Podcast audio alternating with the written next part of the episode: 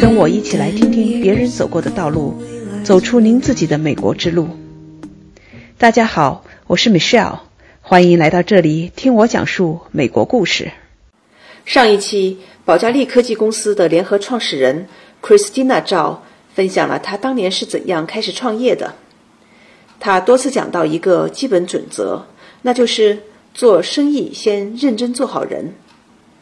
那这一期呢，我请他继续谈谈他做投资人的基础理念，以及在这十几年的创业过程中，他的人生观以及对成功的定义发生了什么样的转变。希望这些分享能给您带来启发。你提到投资，对。因为我跟你的认识也是因为你们投资的一个项目，对。那从我的角度来讲呢，我们是给他们做 consulting，、啊。所以是这么样凑到一块儿去了，还是一个圈子里的人。对对对对。啊。那我想问一下，那像你们做投资，这个从原来自己创业到这个投资，这个怎么跨过的这一条沟痕？我觉得是一个非常不一样的一个过程。是这个就又返回到我刚刚开场跟大家聊到了一个为什么来美国这个话题，因为我们在来美国或者说在美国创立公司，就是为了能够打开我们这个生产源或生产供应商这边的渠道的一个信息源。嗯，那到了美国以后的话，我是二零一五年二月份来的美国。那我们的第一个美国的这个生产型企业的项目的投资，二零一五年五月就已经投下去了，资金都已经到位了，就只所以你直接。投到生产型的企业了，对而不是只做以前的对吧代理。对啊，所以这是我们来美国的一个目的。那我们既然来美国做这个目的，我我是一个讲认准的目标，我一定要四 K 的人。所以一五年二月来了以后，我们一五年的五月就把它投下去了。它是一个佛罗里达州一个导尿管的一个项目。当时我去的时候，因为我先生那时候也不在美国，所以我带着我家那个大女儿飞过去了。然后当时这个项目属于完全这个连天使轮都不到，非常初始的一个阶段。那你敢投啊？对这个创始人的话呢，他是这个 GE 是一个磁能的一个科学家。嗯，他在 GE 自己本人工作了十二年，嗯、他有一个这个磁阀呀，就是导尿管磁阀的一个专利，当时只有这个专利。我去到他的时候，他也没有办公室，就在他家里。就在他家里，然后他为了这个科研这个项目啊，做这些相关的这些专利，他几乎把他所有的一些钱全部都铺进去了。哇然后这个这这个展示的这个 demo 这个产品呢，就是雪碧瓶子。所以你可以想，它是在一个什么样的一个阶段？但是好在是什么呢？就是我们一直这么多年、十几年都耕植于医疗器械，我们对这些产品的这个把握来说呢，跟专业做投资的人可能就有了一些个优势。我一看专业知识对对我看到这个产品，虽然你给我是一个雏形，但是你告诉我你的理念，还有它的目标市场，包括这些东西，我们跟大陆这边的这些专家进行一对接，信息对接，把市场这边做一出来，我们就可以很快做决定。这是我们就是为什么来美国时间不长，可以很快的去做一些投资的这一个一个便利条件。嗯，所以你把你以前的这个专业知识用上了。咱原来不是个投资人，投资方面的知识还比较欠缺，但是因为你知道这个东西一定能够在大陆市场打开，所以你就敢投了。是的，而且我们是本身做国际贸易的，所以对于国际贸易，还有对于这像这种初创的这种 startup 公司，或者是中型的这些公司，那现在因为欧洲也好，美国也好，大家走的都是并购的这种思路。对，所以，那你如果达到下一步，无论是你并购还是上市的话，这个产品的现市场规划是怎么安排？所以我们都能给对方一些很好的一些思路，然后甚至我们可以把它的这个，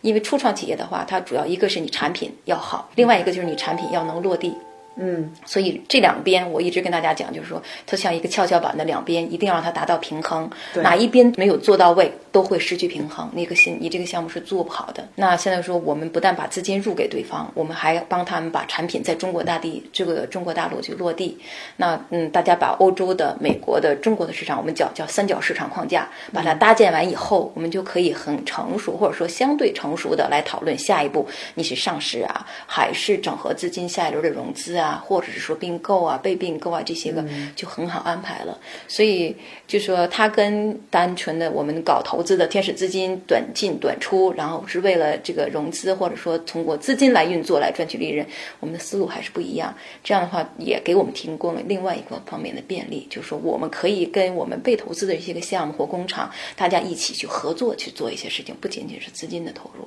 对，你们帮着他们从头，刚才说的那个就是产品都还没有呢，从头开始，对，一步一步的走起来，成长起来。对，那其实也是你们业务的一个延伸了哈。对，对我们来说也达到了我们自己来美国的目的，就是说我从生产企业源头，我就是作为股东来出现。那像我们现在在美国投的这个项目，我们全部都是要了一个董事会的席位的。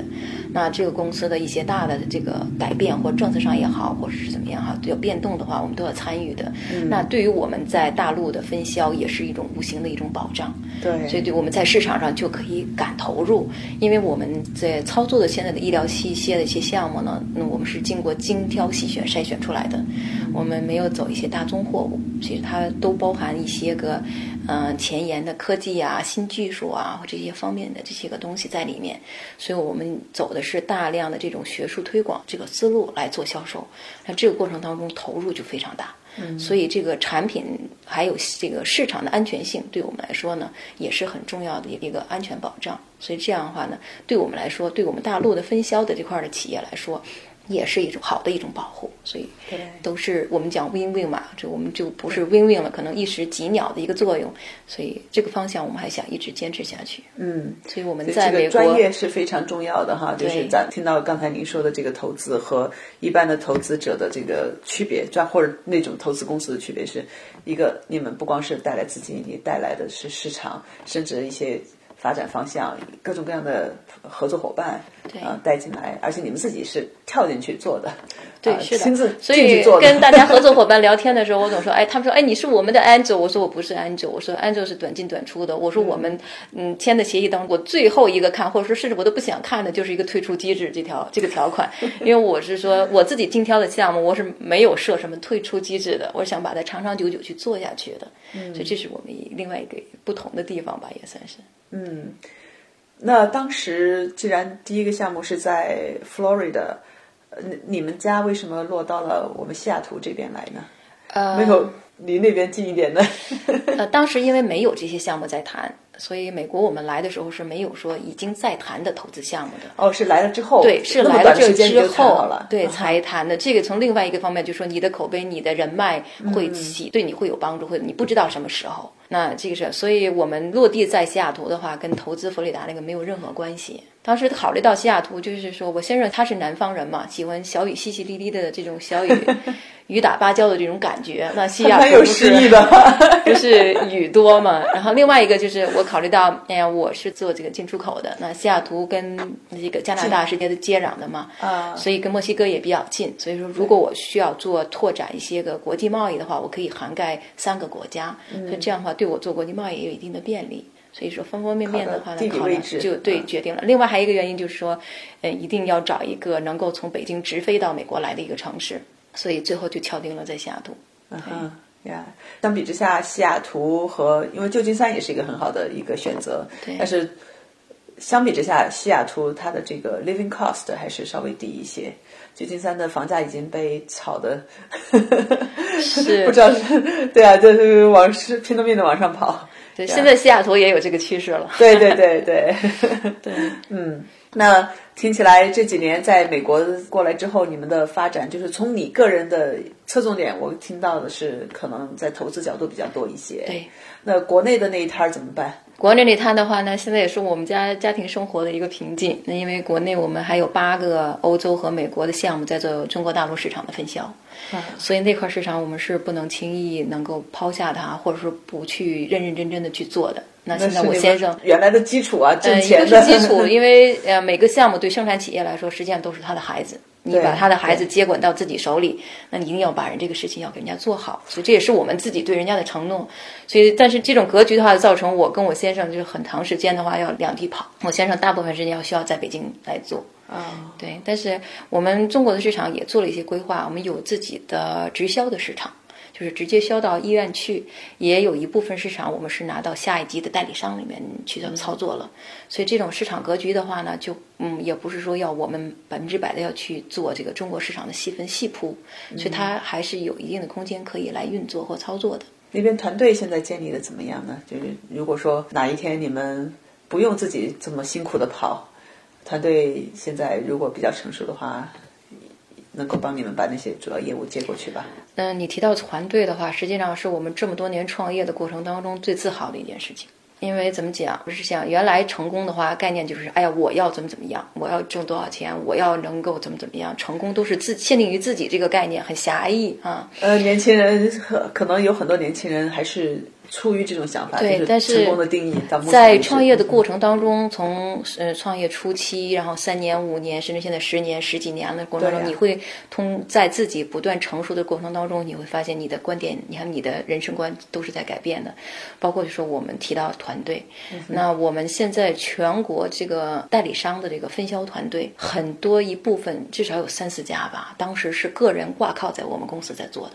他比如说他是云南省的，或者是杭州的，或者是山东的，他当时是挂靠在我们公司做，因为他没有公司，他也不知道这个产品能不能做得起来。他当时如果运作一个公司的话，可能风险很大，啊，他就挂靠在公司在做。那后来的话呢，通过慢慢慢慢操作的话，他找到一些门路，那这些公司这些个人全部现在在我们那儿都已经独立的成为成立成功自己的公司。那这几年他们在耳鼻喉科也好，其他科室也已经风生水起了。那他们跟你们现在什么关系呢？他跟我们呢，呃，我们为什么叫他一位团队？我们实际上，二零一八年的二月份，我们刚刚开了一个保加利的一个，呃，十年中国代理商全国大会。那这个会的话呢，我们当时挺感动的，因为我们有好几个代理商就说：“啊，你不要叫我代理商，我自己就认为我就是保加利人。”他所以说，最后大家就表示说：“哎，十年的合作下来，我不仅仅是做了生意，我有一种家人的这种亲情感觉了在。所以他跟我们一种什么关系？这也是我们可以很理直气壮的，或者说，嗯，可以很高调的跟我们的供应商来去谈条件的，就是说，我的团队，就是说，呃，我 cover 的中国市场，不是说我是一个散兵游勇在 cover，那跟着我们一起在做。我下一级分销这些代理商很多都是十年八年跟着我们一起在做的，跟着我们呢，从仅仅做耳鼻喉科，后来我们跨界到这个手足外科，包括到医疗这个大外科，甚至到我以前的我们曾经做过 IVF，就无论走到哪个科室，就说你像你说你是马首一样，你只要接到这个项目来，全国的市场我们就给你去铺。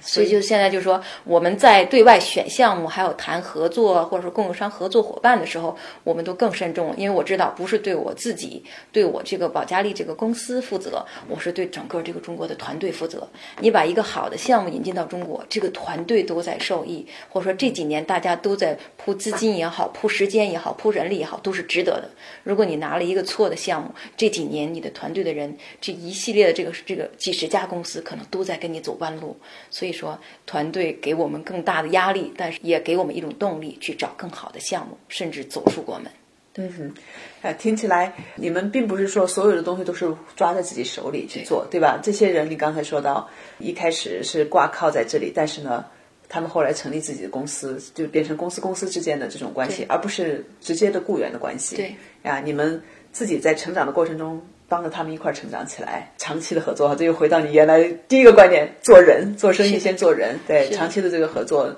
虽然大家在从 legal 的角度来，从法律角度来讲是不同的公司在进行合作，是等，是下一级的代理，但是实际上他们自己已经 认为自己是这个团队里的一员。是的，然后大家分工也很明确，那就是说，北京的保加利总公司这块儿，它是作为一个源头。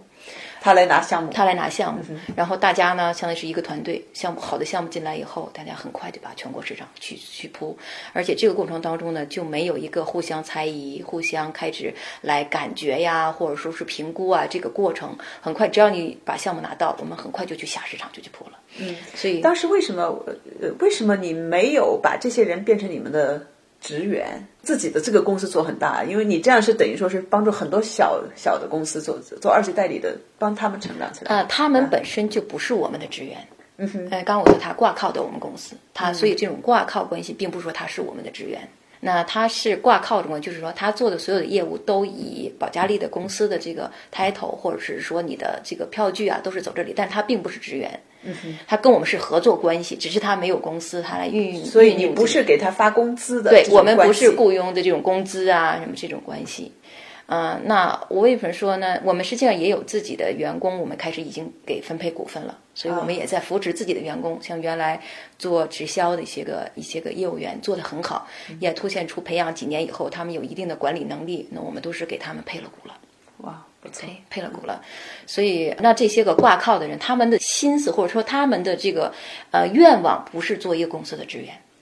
他的愿望就是创业，就像你们当年一样。但是他需要一个朋友也好，伯乐也好。帮他扶一把，能够实现他创业这个路。嗯，所以呢，他的目标就不是做一个好的职员，那就想创业的。那所以在这个过程当中，我们发现他可以说说他有这个条件，可以扶持一下就可以成功的话，那我们是愿意帮他的。所以这也是提到我刚才那个话题，成功从个人成功到带一个团队成功，这是一个一个步骤或者是一个过程。我们自己也是慢慢收益也好，还是说领悟到也好，所以现在自己也很自豪，可以把一个团队里越来越多的人体。会到了成功，而且这种成功以后，他的成功又反哺回来，这个贡献于整个这种大的集体。因为我们为什么说它叫一个集体？这里又又有可以讲另外一个小故事，就是中国现在涉及到一些招标啊什么的，就中国政府想给老百姓把医疗费用降低嘛。对，很多的进口的一些器械，它要求你是降价的，甚至有的是要拦腰砍掉的。但是像我们的产品并没有那么高的利润，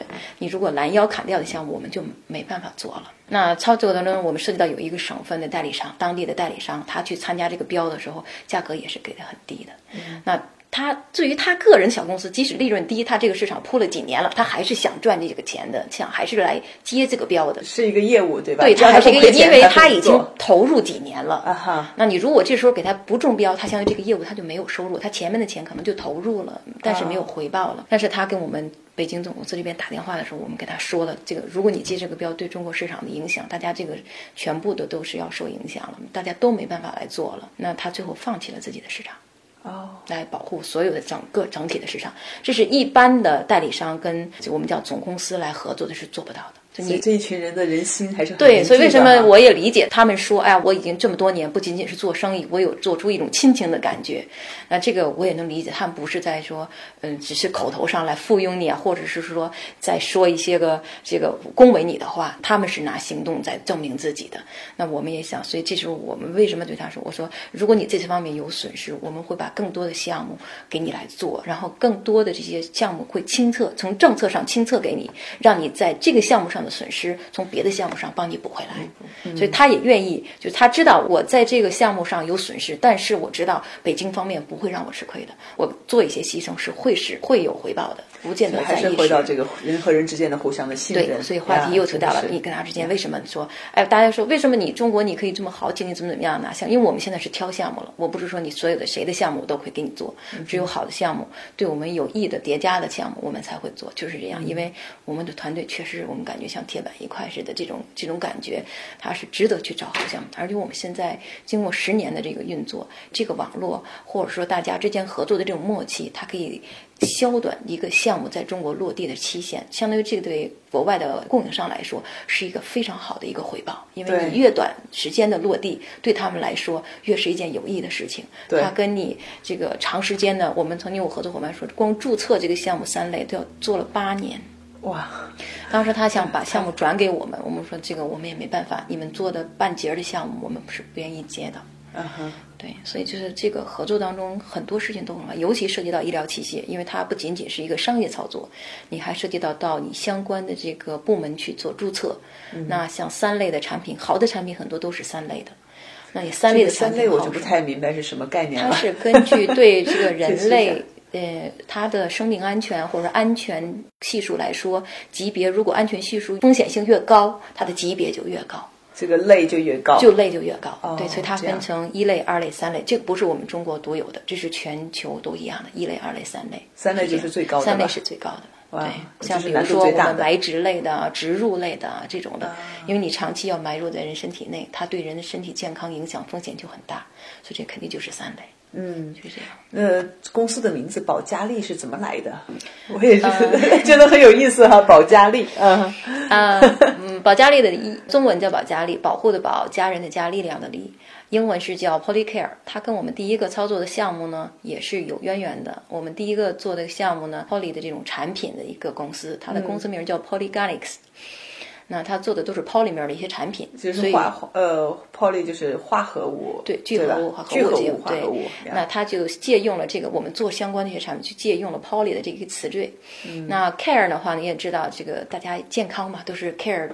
人类的健康也好，动物的健康也都是关心关怀的这样。所以你们，所以我们就创造了一个 poly 跟 care，对自己新创了这么一个词叫 poly care。对，先有了这个英文的 poly care，然后呢又又音译过来以后，啊、对保加利，保加就是一个保护，也是去保护这样的。然后家就是一一个家人家力的家嘛，然后力量就是一定要做出一个自己的 power 来，所以也有一种期许在里面。所以最后中英文啊，就就是这样来。这个品牌不错，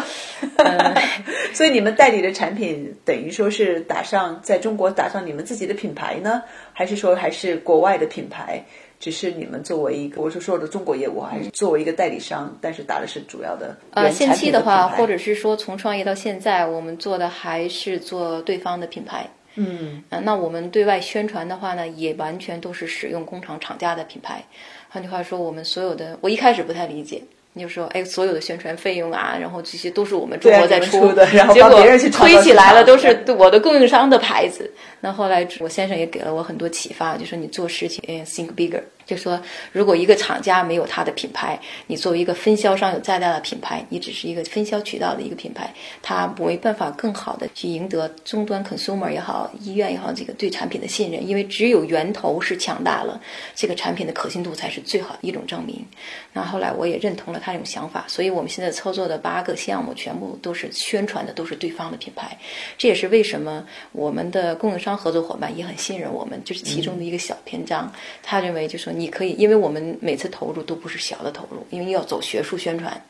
每年要几十个的这个专家讲说讲培训也好，怎么样这种学术会宣传，然后展会宣传，它的这个 marketing 的费用是非常高的。这么高的费用用来宣传他的品牌、他的企业，所以他也认为你如果你是 think smaller 这种人，你是不可能有这种举动的，所以他也愿意跟你去配合。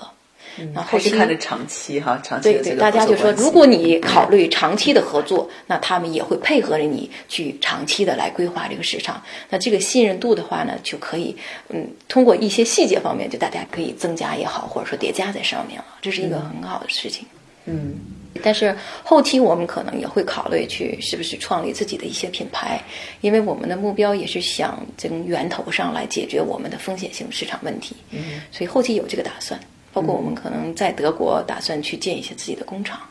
也有这个打算。对，这个越做越大呀。从总体来讲吧，做代理风险还是稍微小一点，是有资金的运作放进去，但是做产品就是很不一样的。因为我们经常跟一线的医院呐、医生啊这些专家去交流，那沟通过程当中呢，终端经常会给我们提出一些产品很好的改进方法，或者说他们觉得对这个产品哪些方面是不是可以改进。我们经常有这种想法，你要是说十几年浸泡这种刺激下的话，你可能就想去做一些事情，所以这个也是有这种。动机在里面，但是能不能做得成功，这是需要下一个创业阶段，因为它跟 分销也好，然后转纯商业这种创业又不一样了，涉及到的环节更多，那也更复杂。科研而且是跨国的这种投资的话，而且是从头创业的话，可能难度也更高。我们也没有相关的经验，现在只能说朝着这个方向在努力。嗯，所以这个创业这个道路哈，这这已经十几年了，它并不是说就是一条直线走。对我看到你们其实。从刚才讲的这个过程中，迈了好几个小台阶，对吧？从开始做一个产品做起来，帮人家一开始是帮人家注册，到你们去做代理，这是一个台阶迈上去了。然后呢，到你们有这么多的合作伙伴呢，有不同的品牌、不同的厂家去给人家做，迈上另一个台阶。然后到国外来找源头，作为投资者进入到产品的生产过程中呀。研发和生产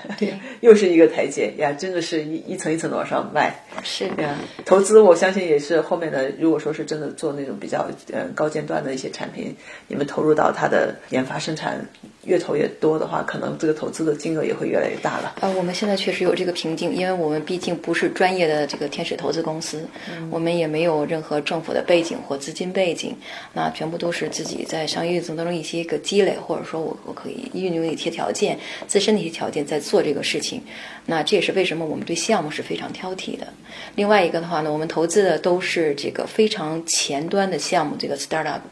那我这时候考察人的这个呃力度，可能要比考察产品还要对，这也是我自己可能这么多年积累下来一种风格，对我在投资也好、创业也好，又开始来指导我，或者说来开始限定我的这么一个情况。他就说我看人投人投人，对，所以我一定要看这个团队，这个大家一种风气，或者说这种干劲儿是怎么样的。如果人可以，我才考虑他的产品。嗯，如果人不可以，他的产品再好，我是不考虑的，是这样的。所以我觉得又回到咱们俩刚说那个话题，一定要做好人。那我觉得为什么我们既然投的都是很初创的一些企业，那如果他的做人做得很好，我相信帮助了一个好人的话呢，我们是一起做一些对别人有益的事情，嗯，是有意义的，不仅仅是去像商人，我们完全就逐利的这种对。对，我在扶持一个项目，扶持着一个人，或者说实现了一个人的梦想，这里有很多边边角角的一些其他的附加价值在里面。如果说这个人不对，他的产品再好，我也相信人人不对的话，他的产品可能也不会，呃，是说非常完美。对，所以就说，就是说你的人生观会指导你做的事情，所以这都是相辅相成的。所以人对我来说是最大的一个考量的一个目标，或者说一个指标。嗯，我想，呃，听我们节目的听众哈，我想总结一下，我从跟你的这个聊天的过程中，或者这个访谈过程中，我得到的一个最深刻的这么几点，我觉得。总结起来，不管你做什么事情，做人是最根本的。就回到你这里，对吧？不管你是在自己创业，还是你在做投资，对，这是一个对于我们来讲的话，长期能够做下去、做成功的一个基本原则。是呀，没错。我自己从这里面受益了，应该说不是说立竿见影的受了益，但是的话，通过这么多年走过来，我认为自己是从这种理念当中受到益了。所以我也鼓励更多的青年人，我们传统的这个思维哈，也确实可以跟着我的思路去尝试一下，看看你是不是也可以这样走，或者这样来做自己的事业，看看你是不是也可以受益。我相信应该是的，长远而且我相信很多人从你的故事中，这个创业史中，你们夫妻俩人的也应该也能听到一些希望。至少我听到了，我觉得就是。因为你们俩没有什么很特殊的背景啊，或者是一个起点多么高，但是凭着自己的专业，凭着自己的大胆，凭着自己的热情，对，跳进去之后，然后把握住做人的基本原则，一点一点这十几年走下来，今天也做的比较成功，也是很不错的。我觉得这给大家带来很多希望。啊，成功倒不敢说，因为人生都有自己的不同的阶段，成功对每个人来说定义也不一样。那但是就是说，你自己有一些梦想在实现，这个是对自己来说是一种奖赏。但是同时的话呢，我们也希望的话，在做更多的事情的时候呢，能帮到更多的人，来呈现他们的梦想。这是我们现在这个阶段在做的事情。呃，另外的话呢，我们在在这个点创业这个点来说，也确实要感谢中国政府，因为。嗯，我们不像欧美的一些老的一些资本主义国家，它的阶级已经很固化了，很难创业成功。这么大比例的人能够创业成功，当然我们也不缺比尔盖茨呀，这个扎克伯格呀也有，但是它的比例没有像我们中国这种这种整个国家都在日新月异的在发展在建设，所以它的机会孕育的非常多，那给我们一这种成功的土壤。对，所以我也希望更多的年轻人好好的把中国大陆发展的这个阶段的这个好的氛围，借着这个东风，把自己的梦想抓住，对，好机会抓住，然后大胆的去做，然后把自己的人扎扎实实的做好事情，扎扎实实的做好，然后期许的成功来来出现，而不是说我们去规划。实际上，成功也好，不成功也好，都是你做事以后自然而然水到渠成的，而不是你去策划的。没有人能够策划自己的成功。非常感谢，嗯，谢谢，也谢谢你，我是这样。